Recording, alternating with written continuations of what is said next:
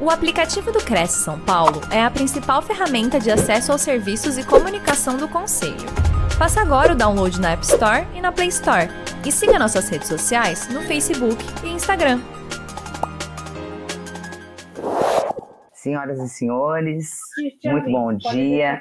Estamos aqui ao vivo com os nossos internautas da TV Cresce, YouTube e Facebook para mais uma live do Crescisp. Hoje com o nosso palestrante, Maurício Refati, já é nosso colega, já é nosso parceiro, para quem eu dirijo o bom dia. Como é que você está, Maurício? Tudo bem? Bom dia, Márcio. Tudo ótimo.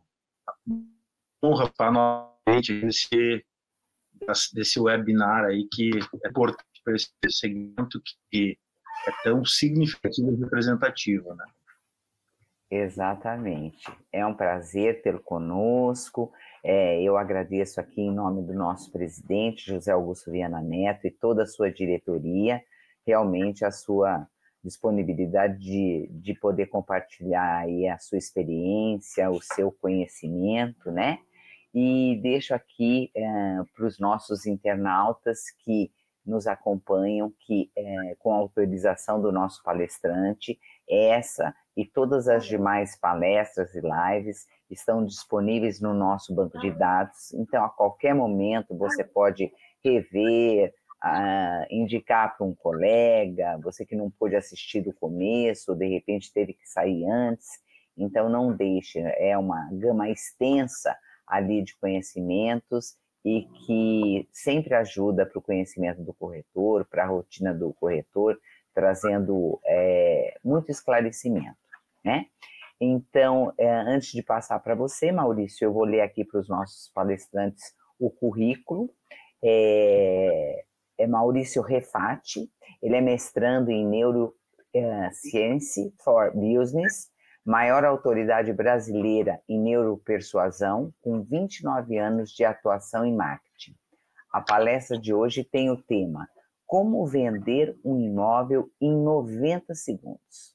A inovação tecnológica na área das neurociências durante as últimas duas décadas nos ajudou a desvendar os segredos ocultos da influência.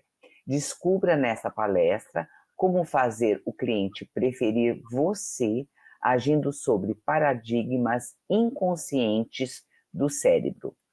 Bom, é um tema bastante instigante, né? É, e eu te desejo uma excelente palestra. Muito obrigado, Maurício. Obrigado, Márcia. Bom, então agora é comigo aqui. Eu quero voltar a agradecer é, o Cresce, agradecer aí o, o pessoal que está assistindo a live ao vivo e também, posteriormente, quem for assistir a live gravada. Eu trouxe esse assunto aqui que é extremamente instigante, né? É, as pessoas devem estar pensando, será que é possível vender um imóvel em 90 segundos? De onde surgiu essa ideia? Então, a Márcia fez a minha apresentação eu vou só complementar para vocês entenderem que isso não é uma loucura, tá? Então, não é nenhuma loucura o que a gente uh, o que a gente está comentando aqui. E bom dia aqui, o pessoal que está, a Leide, Eliette, Ana. Vocês podem colocar aqui também, né? O pessoal está colocando de onde é, a Lucas do Rio Verde. Quem quiser comentar a sua cidade também seria interessante para eu saber aqui de onde né, essa audiência está surgindo. Tem gente aqui do Mato Grosso, né? Então, uh, Lucas do Rio Verde, enfim, mas vamos lá, será que é loucura isso que eu estou propondo para vocês, que é possível vender um imóvel em 90 segundos?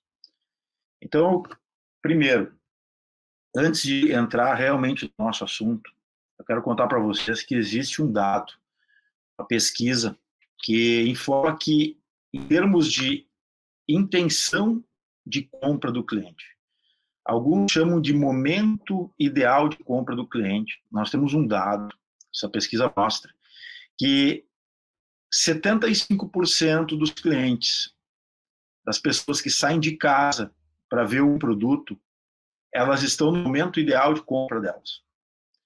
Por que esse dado é importante para vocês? Como nós falamos aqui, como a gente tem uma, uma chamada, um título tão instigante, né? significa que cada vez que um cliente procura vocês, ou mesmo que um cliente aceita uh, um contato de vocês, vocês, te, vocês entram nesse jogo com 75% de ganho. É, esse número não é à toa, ele é referenciado por várias, vários dados né, de mercado que mostram, inclusive, do Google.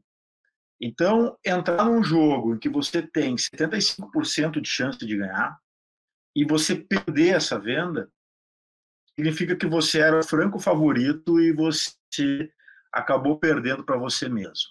Né? Então, esse é um dado muito importante que a gente tem que uh, levar em consideração. Você, quando está na frente do cliente, você é o favorito. O que acontece, eu digo sempre para os corretores que me seguem nas redes sociais, principalmente no Instagram. Eu digo que o jogo do, do corretor, o jogo do profissional uh, do mercado imobiliário, ele não é mais um jogo para competir quem tem o melhor produto. Ele é um jogo onde você compete para você ser o preferido. O cliente preferir fazer negócio com você. Então a gente está falando aqui de um jogo de confiança. Então a partir de agora começa a fazer sentido para você essa ideia de que casando a informação, o cliente vem no melhor momento de, de compra ele vem pronto para fazer, uh, ah, para comprar de você, e ao mesmo tempo você tem a função, você tem a obrigação de fazer com que ele prefira você. Durante 29 anos do marketing e nos últimos sete anos aproximadamente dedicados ao estudo das neurociências e, e, e as aulas de neurociência da persuasão, eu tenho verificado que a grande dificuldade das pessoas está em coisas que parecem banais, que parecem comuns, conhecimento comum do da pra, que vamos supor que a avó de vocês sabe que para você fazer para você agradar uma pessoa num primeiro momento, no primeiro contato, você precisa sorrir para ela. Só que vocês acreditam que a maior parte das pessoas não se dá conta, e, e nas gravações que nós fazemos em testes, nas, na, nos estudos de neurociência, nós mostramos para as pessoas a reação não verbal delas, ou a comunicação não verbal delas diante do cliente, e elas ficam impactadas pela dificuldade que elas têm de sorrir para o cliente. Eu sempre costumo para as pessoas, quando, quando contratamos lá na, na empresa onde eu trabalho, que é a Companhia do Sono, onde eu uma uma consultoria, eu sempre digo assim, se você preferir, se você tiver que escolher alguém, um vendedor, prefira alguém que saiba sorrir. As habilidades a gente vai ensinar, mas é muito difícil ensinar alguém a sorrir. E a gente precisa aprender a sorrir, se a gente não tem por hábito sorrir. Mas isso é um detalhe, isso é uma, né, uma banalidade, a nossa avó sabe disso. Mas eu quero mostrar para vocês aqui, aí eu vou pedir para passar um slide. Eu vou mostrar inicialmente alguns vídeos para vocês, e esses vídeos vão mostrar o diferencial nosso uh, enquanto seres humanos para os demais animais, e também vou fazer uma parte aqui com relação à inteligência artificial. Então, eu gostaria aí, se for possível, mostrar, eu tenho três vídeos iniciais, eu gostaria de passar eles para vocês aí com áudio.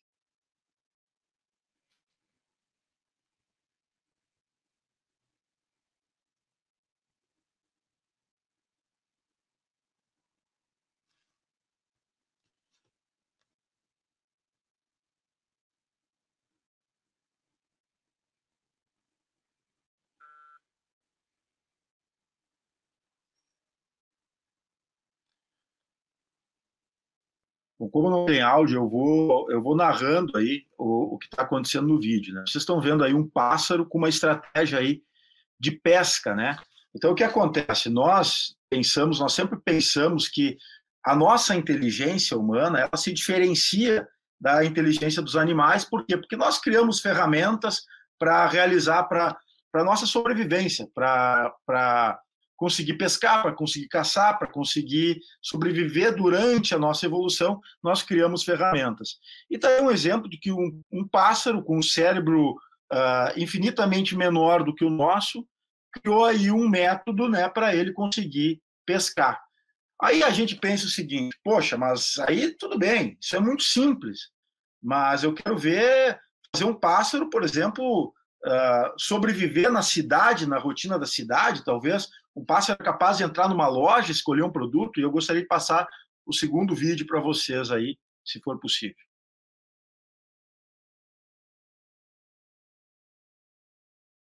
É o próximo.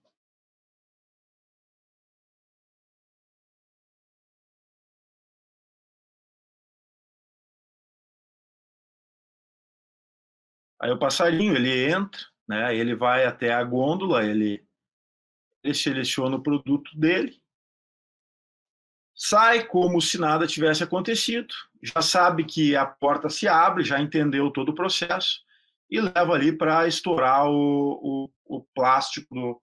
Aí a gente pensa, pô, tudo bem, essa, ele está fazendo uma brincadeira, mas nós temos uma linguagem mais elaborada, nós conseguimos reconhecer formas, nós conseguimos uh, encaixar as coisas, né? A gente consegue elaborar coisas mais sofisticadas, pensamentos mais sofisticados. Então, eu vou passar aí para vocês o terceiro vídeo, para vocês avaliarem se é só isso.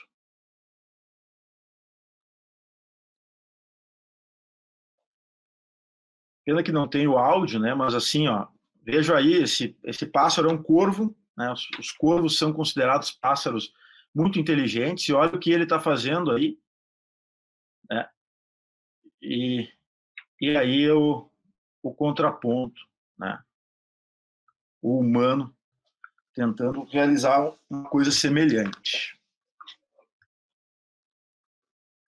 E com uma certa dificuldade, né? Com uma certa dificuldade que o nosso pássaro lá não teve, né?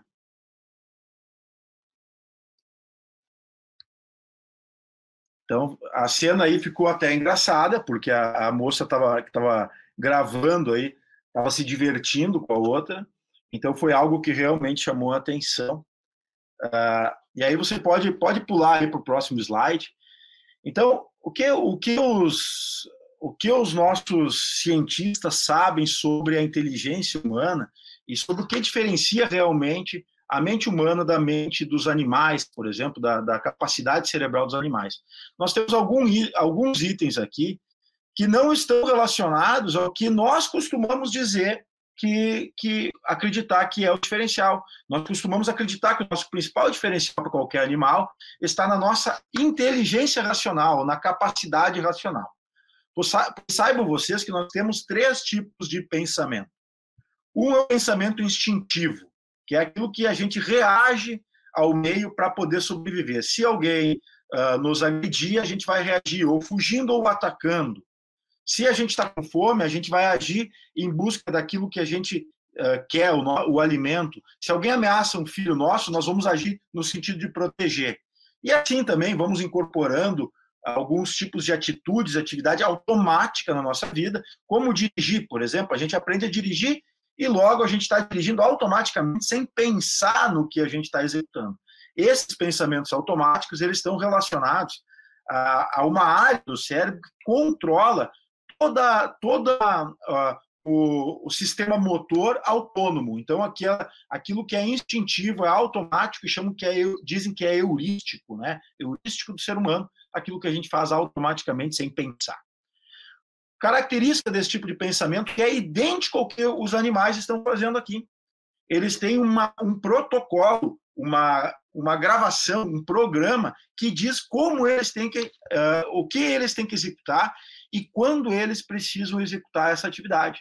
Então, o que vocês estão vendo, e a gente diz, chama até de inteligência animal, tem até um nome para isso. Quando o nosso cachorrinho faz alguma coisa diferente, a gente diz como ele pensou isso. Esse cachorrinho é muito inteligente. O nome disso é antropomorfismo, quando a gente atribui característica humana aos animais. Muito bem. Então, eu estou dizendo para vocês que a característica do pensamento animal ou do cérebro, né, do comportamento animal, ela é linear. e ela pode ser previsível. E o ser humano, na maior parte das vezes, também.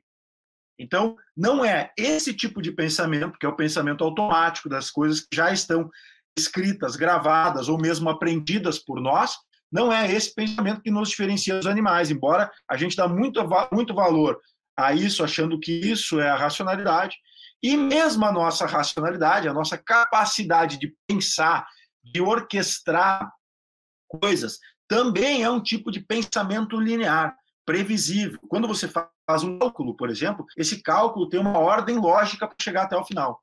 E isso a máquina imita. A máquina faz muito melhor do que nós. A inteligência artificial faz muito melhor do que nós.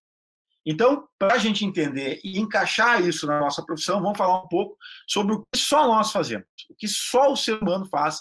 Então, nós temos aqui alguns paradigmas do ser humano que são que pertencem somente ao ser humano. Um deles é refletir sobre nós mesmos.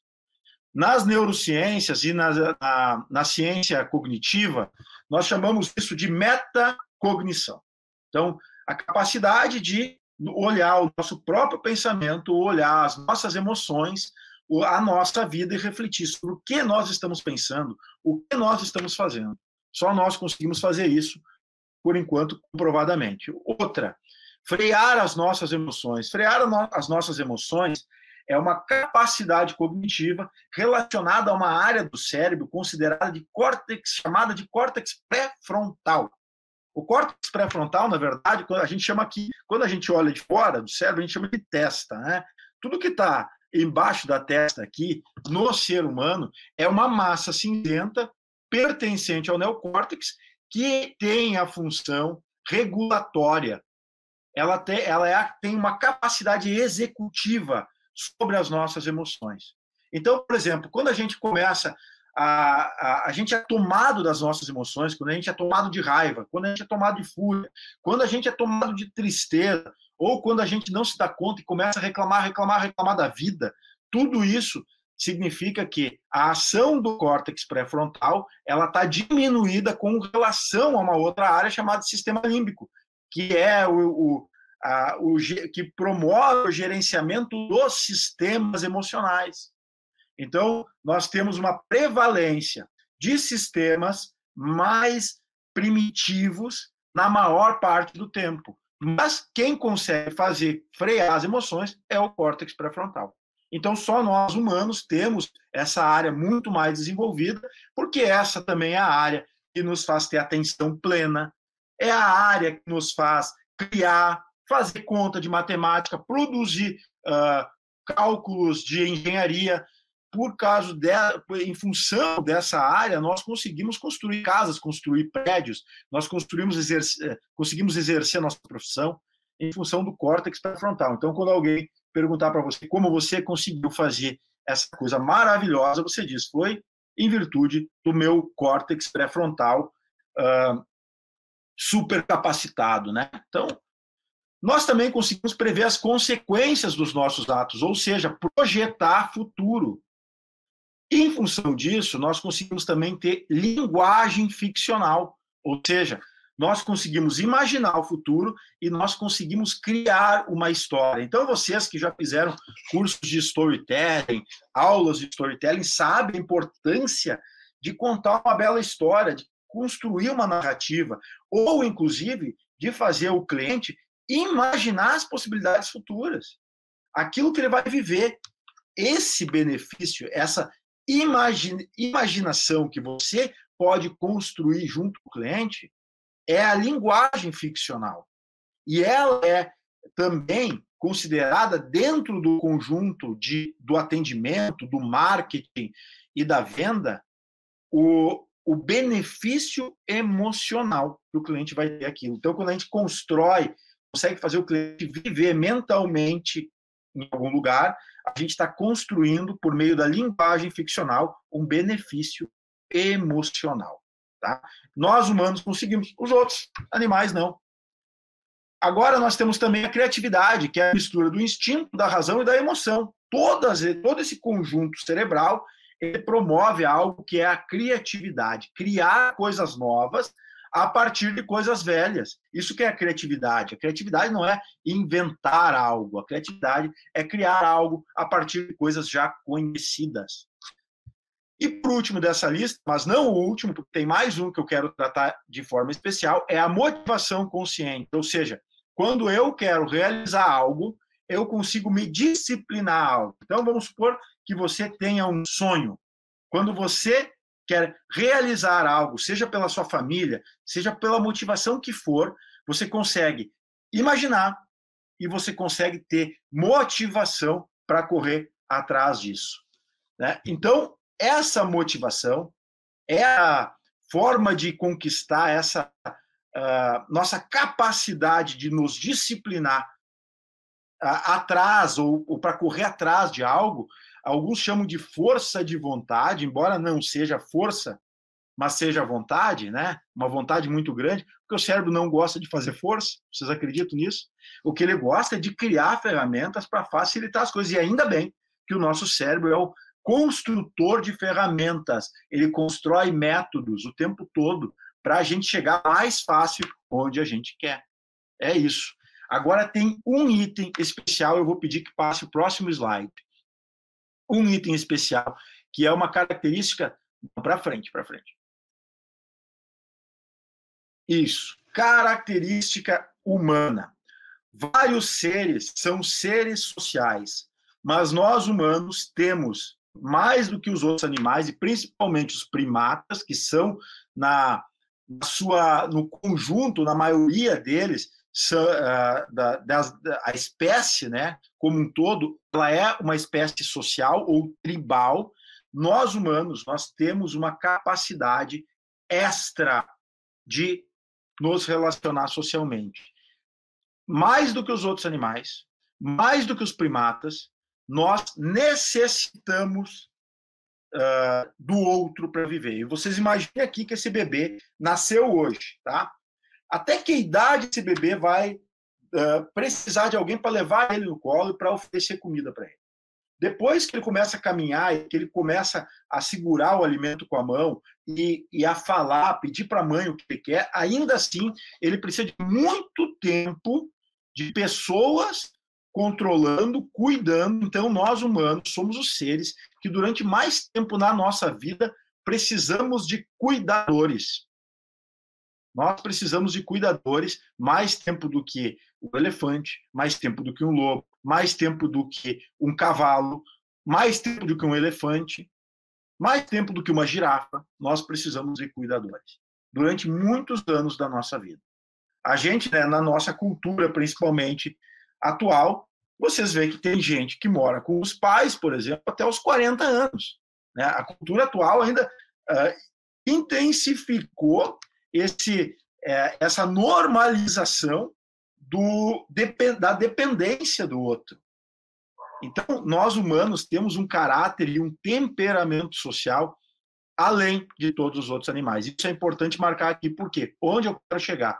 Eu quero chegar lá nos 90 segundos, onde eu disse para vocês que usei o argumento que o cliente que chega até nós, ele está propenso à compra, está no momento da compra, e que nós precisamos fazer esse cliente preferir fazer o negócio conosco.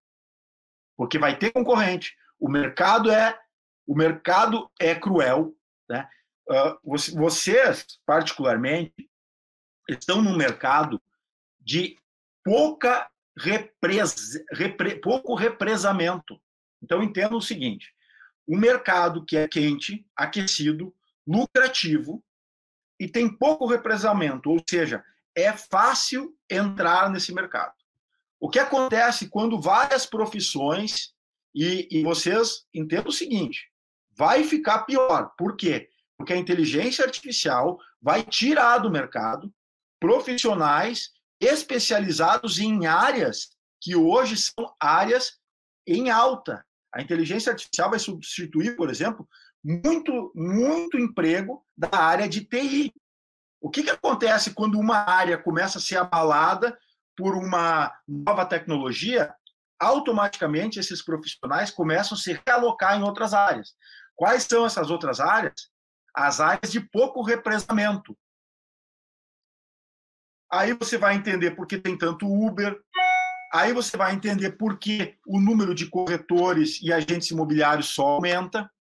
Então, esse mercado vai ser cada vez mais exigente e exigir profissionais que consigam exercer ao máximo as suas competências, os seus soft skills, aquilo que são competências inatas, e os seus hard skills, que são aquelas competências aprendidas. E o temperamento social é uma das competências que vocês precisam colocar no visor de vocês, mais do que nunca, e entender que existe método para chegar a isso. Você pode treinar isso, você pode sair na frente, e você não precisa de muito tempo para conectar com esse cliente. E é isso que eu estudo. Obviamente, na neuropersuasão, eu tenho uma disciplina na, na Universidade uh, do Vale do Itajaí, tá? Unidave, chama, que é na, no, na pós-graduação de neuromarketing, uma disciplina que é neuropersuasão, ela tem 36 horas de disciplina. Então, o que eu estou dando aqui uma, né, uma pitada disso tudo, né? Obviamente. Então, eu centrei onde? Qual parte que eu centrei, para vocês entenderem? Centrei na parte da conexão, na parte que está na mão de vocês, na parte que vocês têm controle, que podem aplicar logo, que podem entrar uh, hoje mesmo, já colocando algumas dessas técnicas em vigor e, vão, e, e são técnicas extremamente impactantes. Elas te garantem 100% da venda? Não, mas elas garantem uma eficiência muito grande naquele 75% do cliente que está predisposto, que está no momento ideal de compra, para que ele prefira você. Tá entendido? Então, é nisso, porque eu poderia, por exemplo, falar de persuasão, que é tudo que vem antes da persuasão, que é tratar do ambiente, que é uh, o, o ensaio entender o cliente só pela idade dele, é possível, vocês sabiam disso? Uh, entender a comunicação não verbal dele, é possível, então, fazer o ensaio do cliente. Eu poderia tratar disso. Eu poderia tratar dos diálogos empáticos, que é a forma de persuadir, que são os hacks de persuasão, que são as palavras, as frases, a forma de elaborar. Eu poderia tratar do marketing, mas não. Eu preferi tratar de uma coisa que está ao alcance de todos vocês, e ela trata especificamente do temperamento social. Pode passar o próximo slide, por gentileza? Imagine então agora, para a gente realmente falar desse assunto, imagine agora se você passasse a não reconhecer mais as pessoas que você ama. Cara, a partir de hoje, você não reconhece mais a sua mãe, você não reconhece seu pai, você não reconhece seus amigos, seus primos, pessoas que trabalham com você. Imagine se isso acontecesse que caos a sua vida se tornaria? Pois saibam vocês que isso acontece na vida de algumas pessoas. E é tão importante, esses casos que são raros, mas eles são tão importantes que eles ajudaram as neurociências a entender um pouco mais sobre o comportamento humano e sobre a necessidade da conexão e os fatores que levam nós a interpretarmos o outro como familiar, como alguém, uh, como afetivamente uh, uma pessoa que nós devemos algum tipo de uh, consideração. As, as, neurociências, por meio de doenças, começaram a entender comportamento. Então, pode passar para o próximo slide.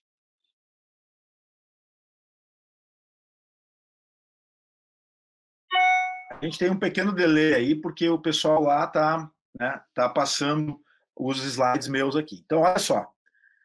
Uh, nós temos dois pontos aqui, do, duas doenças, uma chamada de prosopagnósia, que é quando você simplesmente esquece das pessoas. Você esquece, na totalidade, você não sabe com quem você está conversando. O seu cérebro desliga o acesso à memória. E o outro que para mim é o, o, o mais desafiador, que é chamado de delírio de Capgras. O delírio de Capgras é muito interessante porque porque ele é uma doença que faz com que nós reconheçamos as pessoas, só que a gente entende que essa pessoa é um impostor nós não acreditamos que é aquela pessoa que diz que se diz ser. Isso aconteceu para muitas pessoas já, obviamente é raro, mas acontece para muitas pessoas e elas são estudadas. E o que a ciência tem várias hipóteses para isso.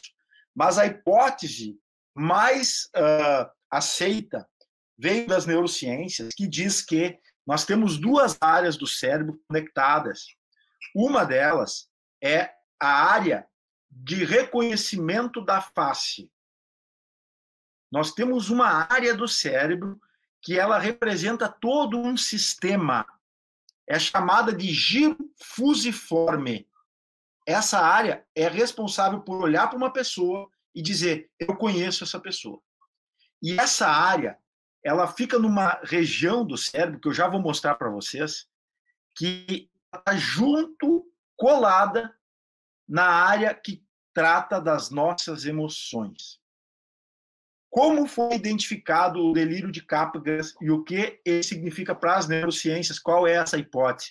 A hipótese é que, em virtude de algum acidente, ou acidente isquêmico, ou acidente de trânsito, enfim, as pessoas rompem a conexão entre o giro fusiforme, que é o que reconhece a face, e as emoções.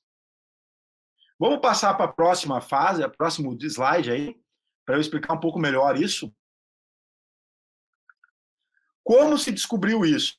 Pessoas que sofreram acidentes foram colocadas diante de neurocientistas e aplicadas a nela uma, um teste de uh, resposta galvânica, que são pequenos eletrodos colocados na pele. A nossa pele, quando a gente vê, por exemplo, a nossa mãe, a pele sua. É um pequeno suor, uma pequena tensão que acontece quando nós estamos diante de alguém que nós temos afetos. O afeto promove uma pequena, um pequena, uma pequena sudorese. Essa sudorese, ela emite resposta elétrica e essa resposta pode ser medida. Nas pessoas que não reconheciam o outro de forma a perceber quem era, mas interpretar que a mãe, por exemplo, era uma impostora, como acontece, imagina a pessoa enxerga a mãe e diz: Olha, doutor, essa é minha mãe. Mas ela não é realmente, é uma pessoa igual à minha mãe, mas ela é uma impostora que colocaram no lugar, lugar, da minha mãe. Eu não quero falar com ela. Essa aqui é a minha casa, ela é igual à minha casa, mas não é realmente a minha casa. Colocar essa casa aqui no lugar. Você imagina você nessa situação. Essas pessoas que passaram por coisa parecida são as pessoas que foram colocadas diante desse teste, ou seja, elas não apresentaram resposta galvânica ou resposta afetiva emocional quando foram postas diante da pessoa conhecida. O que isso significa? Significa que para nós termos familiaridade com alguém, para nós reconhecermos, para nós desenvolvermos afeto, nós precisamos ligar o reconhecimento da pessoa ao significado emocional que essa pessoa tem conosco. Então, nós precisamos, para ter uma resposta de confiança, vincular reconhecimento e emoção. Tá? Senão, isso não vai acontecer. Confiança é o resultado de reconhecimento mais afeto. Vamos passar para o próximo slide e vamos simular uma outra situação. Pense o seguinte, tá? Qual é a diferença do cachorrinho de vocês para um outro cachorro idêntico ao de vocês? Vocês vão lá no canil, quem tem poodle, por exemplo, ou quem tem uh, schnauzer, né? Sabe que são cachorros, um é muito parecido com o outro, alguns são idênticos. Só que quando você vai lá no canil, o teu cachorro te reconhece e você reconhece o teu cachorro. Você vai lá buscar na tosa, né? E logo você reconhece ele.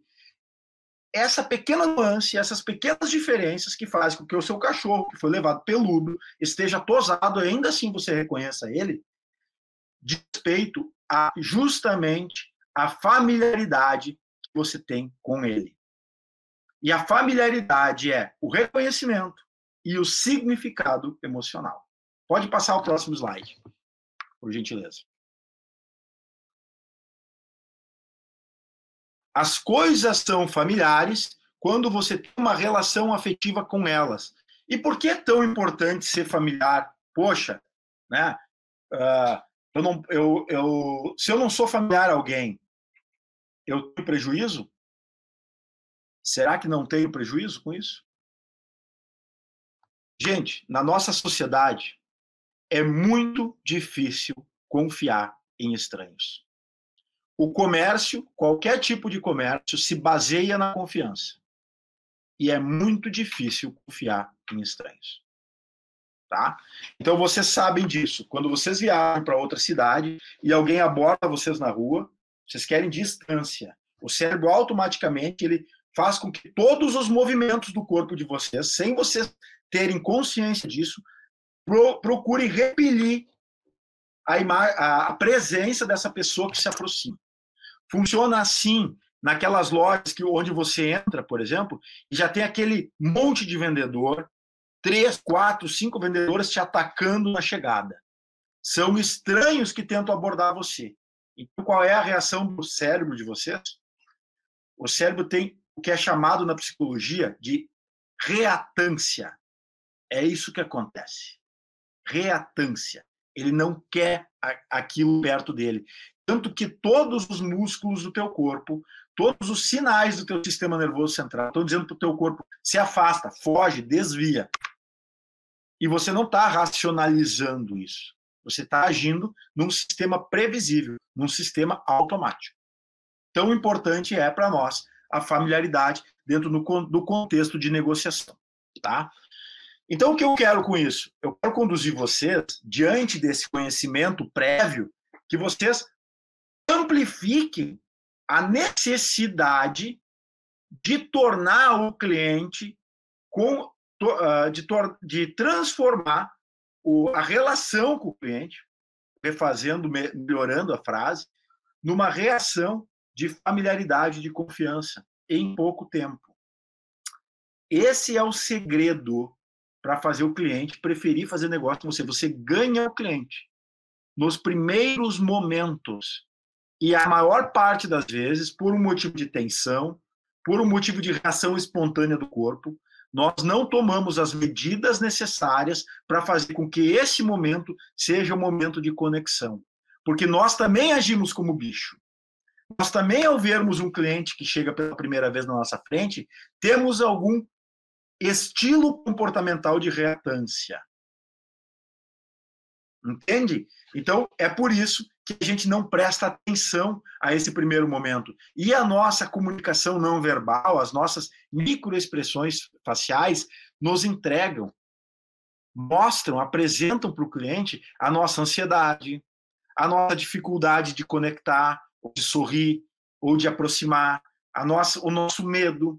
Tudo isso vai ficando claro para o cliente mesmo sem ser consciente. Então, nos primeiros momentos, quando nós teríamos que aproximar e conectar, nós distanciamos e observamos. E ficam os dois se observando como estranhos. E aí o que acontece? Você demora para conquistar. Você precisa da linguagem verbal. E a linguagem verbal precisa de técnicas específicas e você corre o risco, o seu risco aumenta o risco de perda desse cliente. Então, vamos passar para o próximo slide aí, vamos, vamos invadir um pouco a, a, a, parte prática aí. É só uma frase que tem aqui que eu quero do, de um cientista, né, chamado Seth Godin. Se der para passar o slide aí, por gentileza.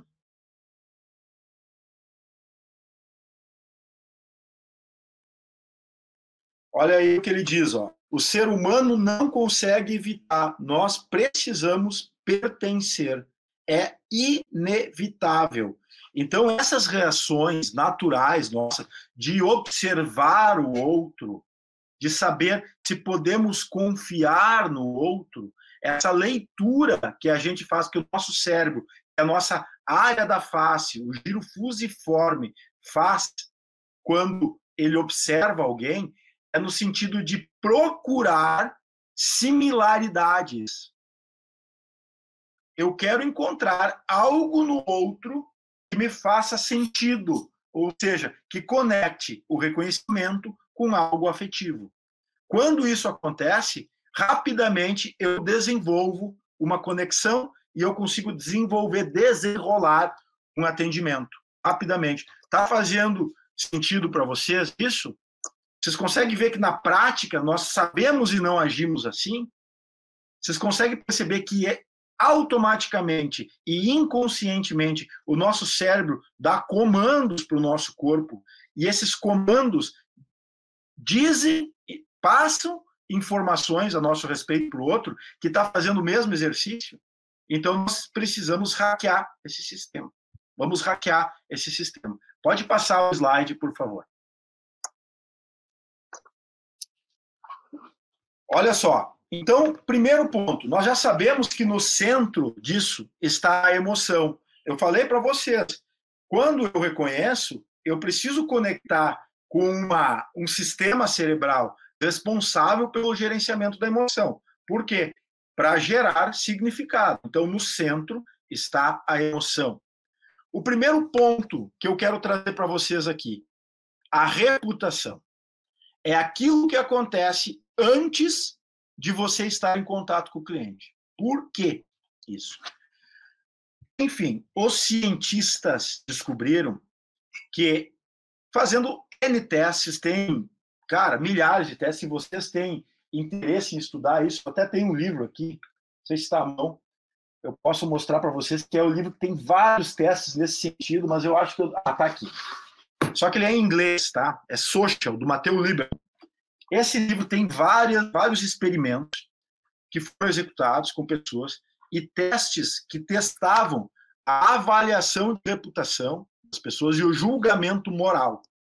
Então, pessoas que foram colocadas previamente em jogos de azar que foram introduzidas no ambiente de negociação, mas que previamente receberam a indicação de outras pessoas, que tiveram uma reputação balizada por pessoas confiáveis antes, quando foram colocadas nesses ambientes de negociação ou de jogos de azar, mesmo quando cometeram pequenos erros, pequenas falhas de caráter, elas foram perdoadas pelo cérebro. O que, que, o que significa isso, tá? Isso aqui é ciência pura, tá, gente?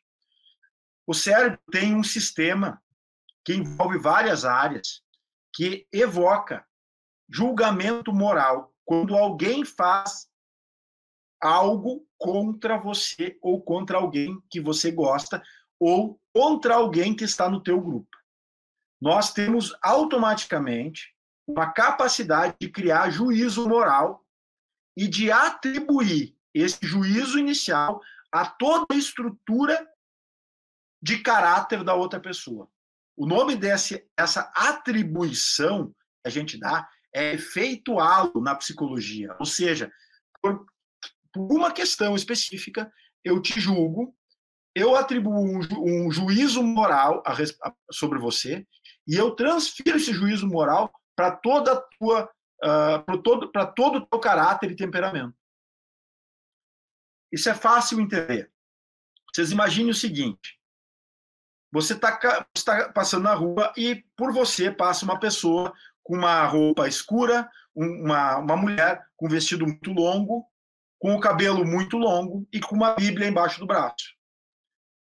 Ao ver essa cena, você já tem um juízo moral dessa pessoa e você já transfere para todos os aspectos da vida dela, mesmo sem nunca ter conversado com essa pessoa. O cérebro faz isso automaticamente. Então, esse sistema que faz o juízo moral e que cria um viés de atribuição a essa essa pessoa, ele está quase sempre ligado. No entanto, a partir do momento que você percebe que alguém entrou no seu grupo por indicação de outra pessoa, essa reputação antecipada faz com que o cérebro desligue esse sistema. Não para sempre, mas num primeiro momento sim. Então, é importante para vocês gravarem isso. E o que significa reputação? Pode passar o próximo slide. O que significa a reputação? Significa indicação, ser indicado por pessoas, tá? E aí vocês já vão tendo os insights preciosos que eu quero, onde eu quero chegar. Mais um slide, por favor. Segundo ponto é o carisma. percebam vocês que pessoas que vocês conhecem chegam no ambiente com, repleto de desconhecidos. E essas pessoas têm uma capacidade de rapidamente fazer conexões, transformar uh, pessoas desconhecidas em amigas, pessoas que têm capacidade de fazer a diferença na vida dos outros quase que instantaneamente. Pessoas carismáticas são pessoas que entram em um bolo de pessoas e logo se enturmam, todos chamam a atenção dessas pessoas, uh, faz, fazem com que todos queiram ficar perto dela. Uh, aquela pessoa que é, chega no, no local uh, como um ilustre desconhecido e logo todo mundo está convidando para jantar, convidando para tomar café, convidando para sair. Nós chamamos isso de pessoas carismáticas. O que essa pessoa carismática? Porque carisma é um dos pontos fundamentais para que essa conexão seja rápida. Então, obviamente, aqui só de carisma daria uma aula inteira. Talvez nós fôssemos aí três horas falando de carisma. Não dá. Mas vamos entender, resumidamente, o que é o carisma, o que essa prática tem. Pode passar o, o próximo slide, por gentileza? O que essa pessoa carismática faz? Próximo slide.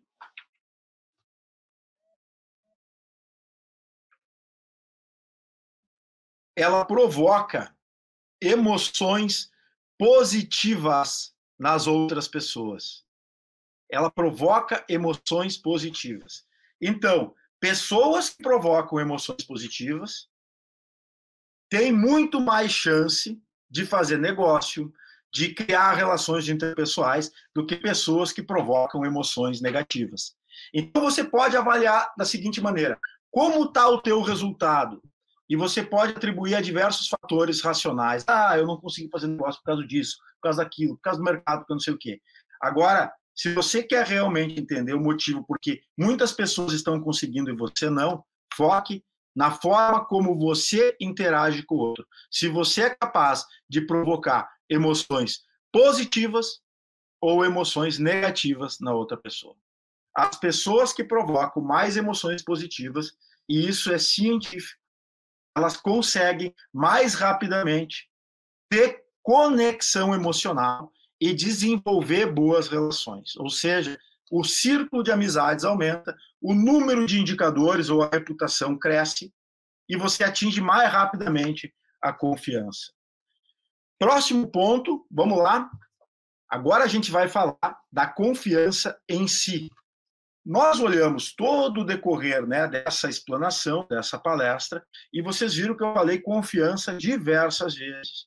Inclusive, eu disse o seguinte: que a confiança é a base do comércio e não podemos confiar em estranhos.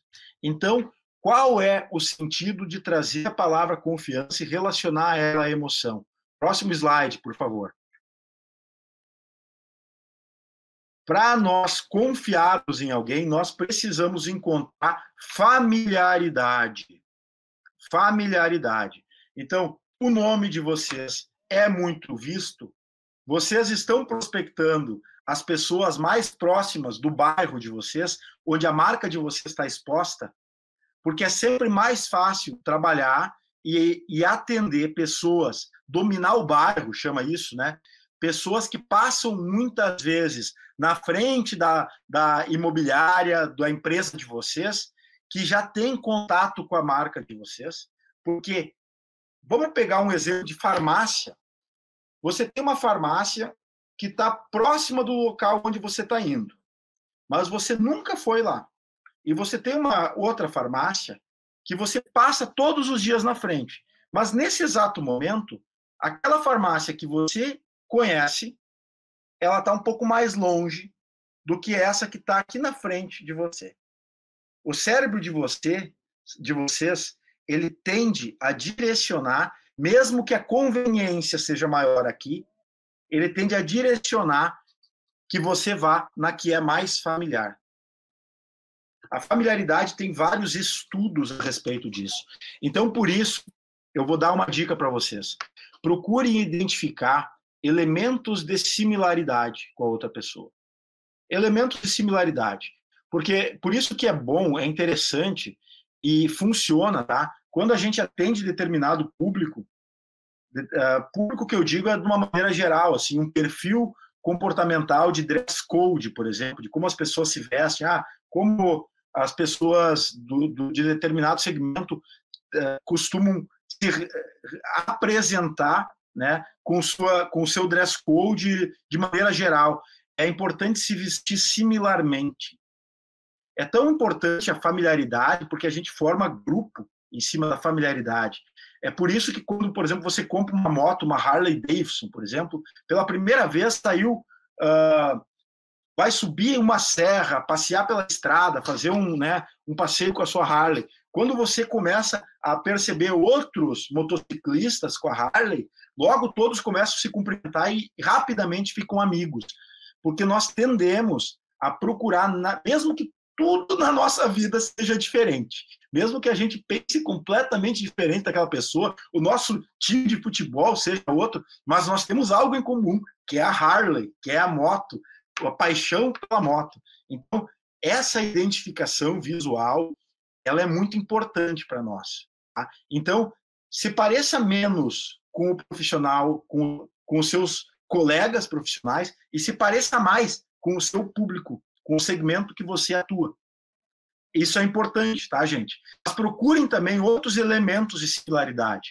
Às vezes, numa conversa rápida, já no primeiro momento, onde você se apresenta e a pessoa se apresenta para você, você já tem dela uma resposta do que ela faz, por exemplo, do o carro que ela, que ela tem, o hobby que ela mais gosta. Você tem essas informações que muitas vezes ela não precisa nem contar para você, mas você percebe na forma como você atende ela. E essa similaridade, quando ela é ressaltada, ela oferece para o cérebro uma informação que diz o seguinte: olha, ele é dos meus, ele gosta das mesmas coisas que eu.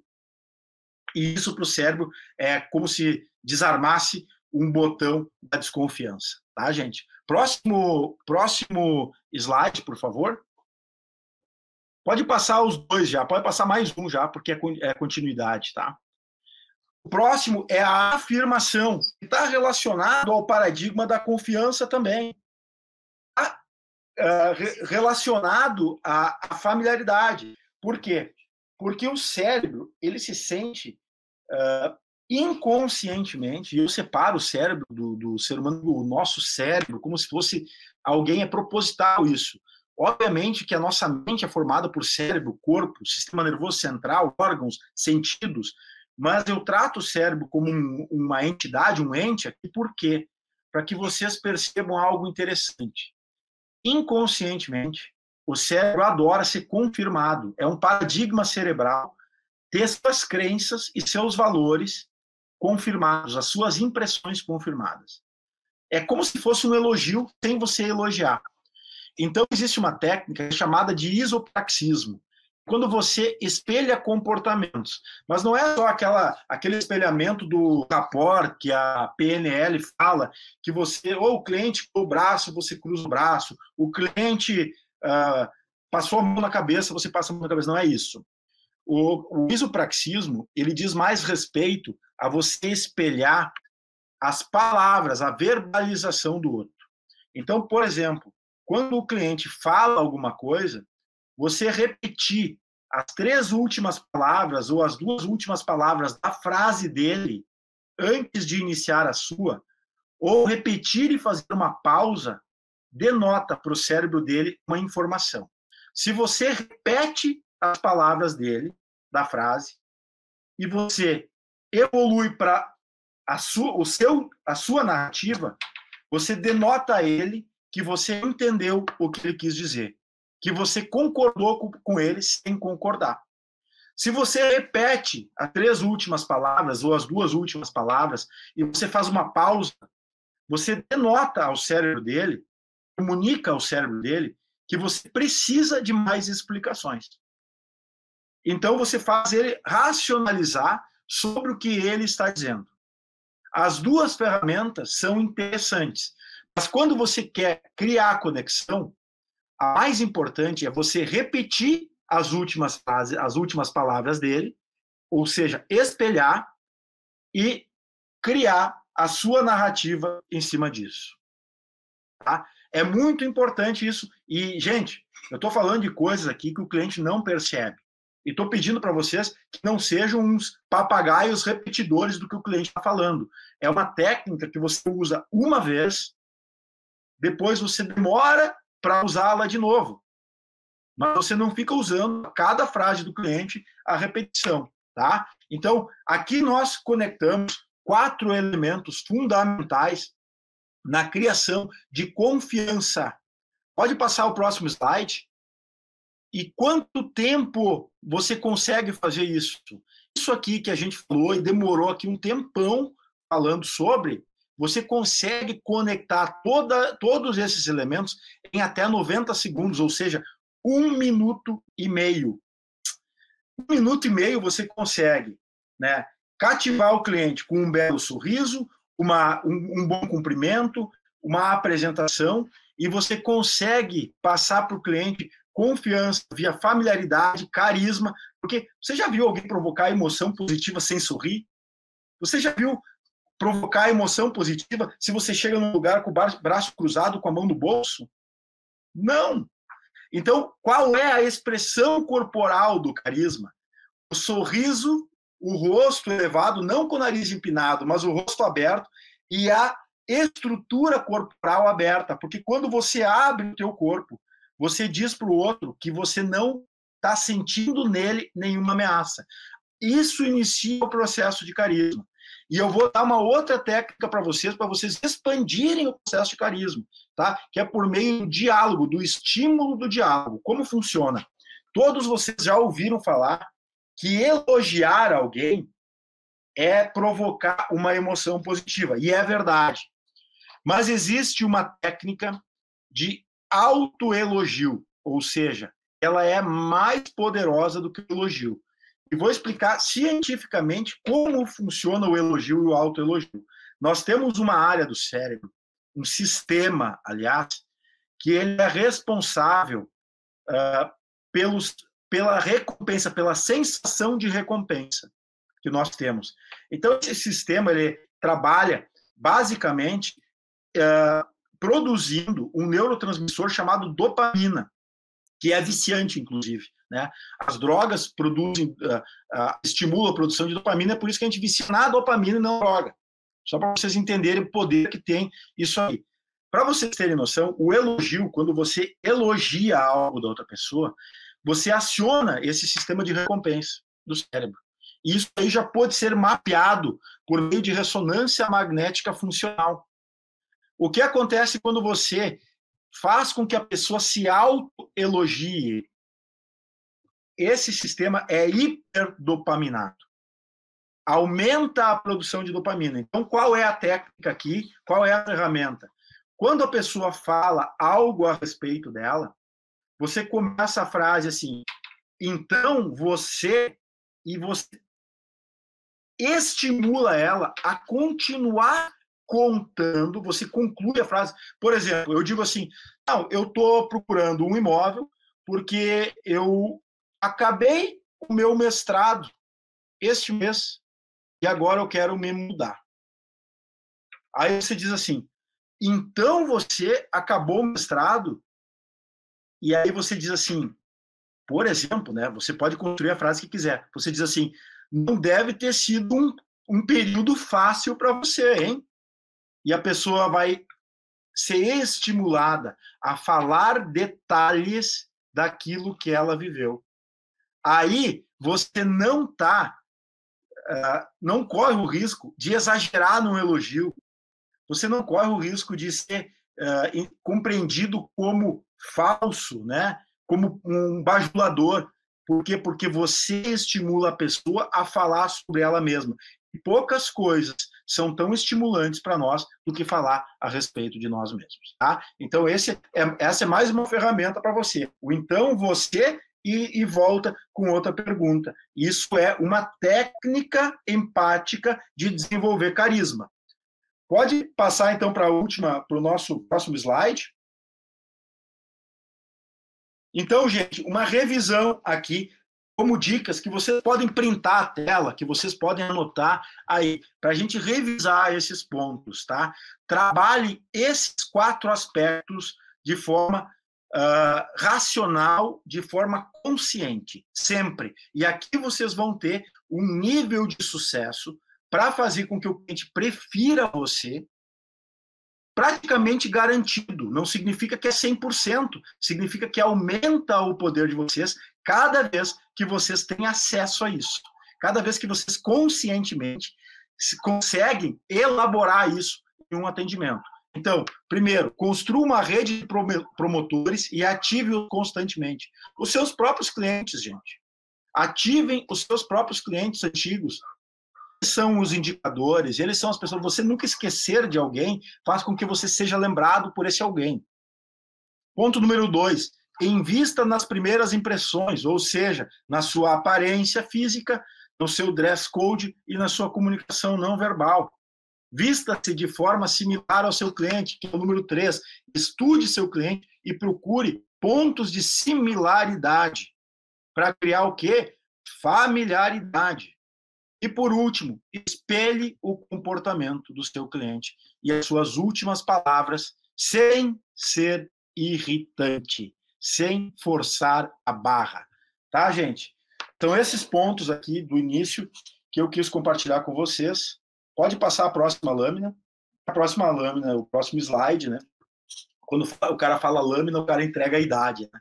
Então, uh, esse é o convite para vocês. Bora neuropersuadir, porque neuropersuasão é a persuasão sob a, sob a ótica, o estudo das neurociências. Nada mais do que isso. Aí estão alguns dos meus contatos, e assim eu dou aí encerrado esse nosso momento e abro para o pessoal aí do Cresce e para quem tiver alguma dúvida relevante aí ao nosso a nossa palestra para que vocês possam expor. Então, Maurício, parabéns pela palestra, parabéns mesmo. Bom, eu particularmente, assim, gosto muito quando se fala de emoções, né?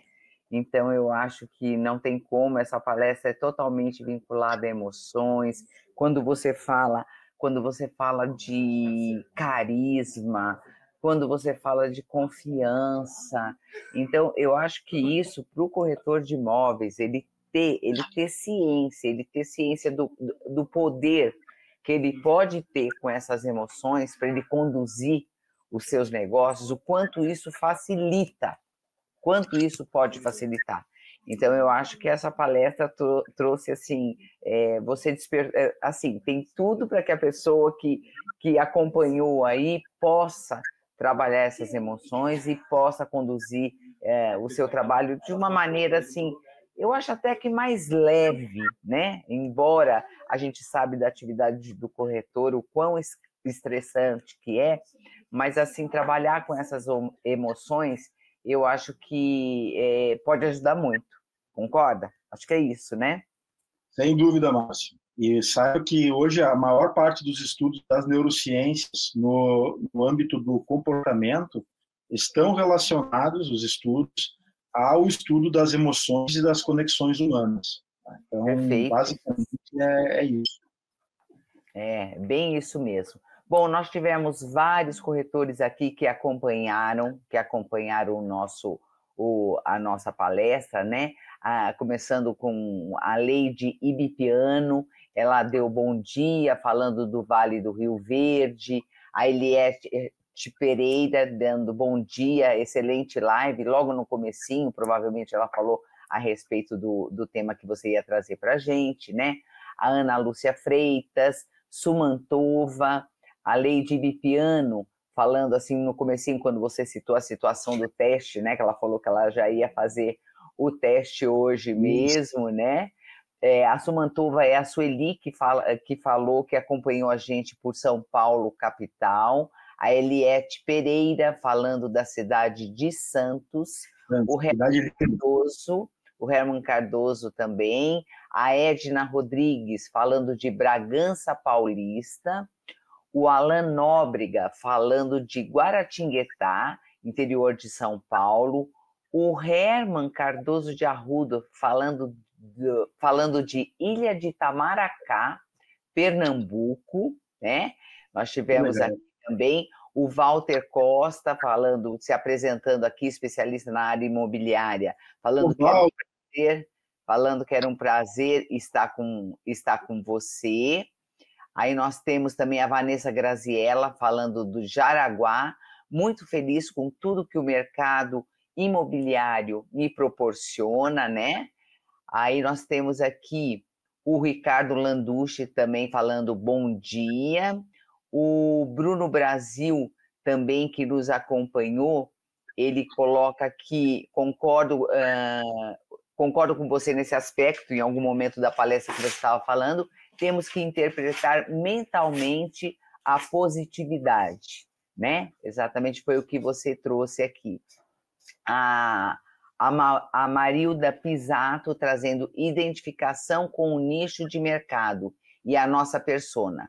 Tudo pode ser aprendido, né? Essa técnica, a mesma Marilda, essa técnica de espelho é muito importante para gerar é, conexão. A Marli Cerqueira também trazendo o, o bom dia, o Walter Costa Imóveis, né? Obrigado, Maurício, valeu como sempre as suas dicas. Gratidão. A Juscelia do Nascimento, acompanhando a gente de Teresópolis, a Thaís Biazão Lopes, é, falando de Limeira, e a Ana Lúcia trazendo também. Foi muito proveitoso, maravilhosa aula. Sou de São Paulo, capital. E também o Gervásio, fala excelente palestra, sou de São Paulo, capital. São esses os comentários que a gente trouxe aí, do pessoal que nos acompanhou. Mais uma vez fica aqui para você, Maurício, o nosso agradecimento, o fato de você fazer aí, tá sempre conosco nessa parceria com o Crescisp. Os contatos do Maurício, eles estão aí na tela para o corretor. E como eu falei, de repente você que quer indicar essa palestra para um colega, é, quer rever novamente, fica disponibilizado no nosso banco de dados. Fica aqui o nosso agradecimento mais uma vez em nome do nosso presidente, José Augusto Viana Neto, e de toda a sua diretoria. E antes do fechamento, eu passo para as suas considerações finais. Bom, minhas considerações finais são só o desejo que vocês aí tenham sucesso, vocês que estão procurando estão aqui assistindo o pessoal ao vivo também, né? Mas que estão procurando melhorar. Eu acho que a gente melhora. Eu gosto daquela técnica do 1% ao dia, né? A gente não tem, não existe um botão que nos leve do ponto A ao ponto B direto. Existe melhorar 1% ao dia e eu tenho certeza que quem está aqui está procurando isso. Eu tenho certeza que quem está aqui hoje não está procrastinando outras coisas, mas está procurando conhecimento de valor com uma instituição que promove valor para que saia 1% melhor e consiga ganhar mercado aos poucos, construir sua carreira, construir seu bem-estar, construir seu sucesso profissional e construir segurança para sua família. Todos nós procuramos segurança. É outro paradigma do nosso cérebro, procurar segurança. Ele quer, ele quer né, ter certeza, ele quer construir um ambiente favorável para a vida. E está tudo certo, é, é biológico nosso. Então, que vocês que estão aqui estão de parabéns e eu quero agradecer mais uma vez essa oportunidade ao Cresce. Nós aqui agradecemos, Maurício, lindíssima sua mensagem. Eu agradeço demais a presença de todos os colegas que acompanharam essa live nessa data. Maurício, mais uma vez o nosso agradecimento e até a próxima. Obrigada a todos que nos acompanharam e até a próxima também.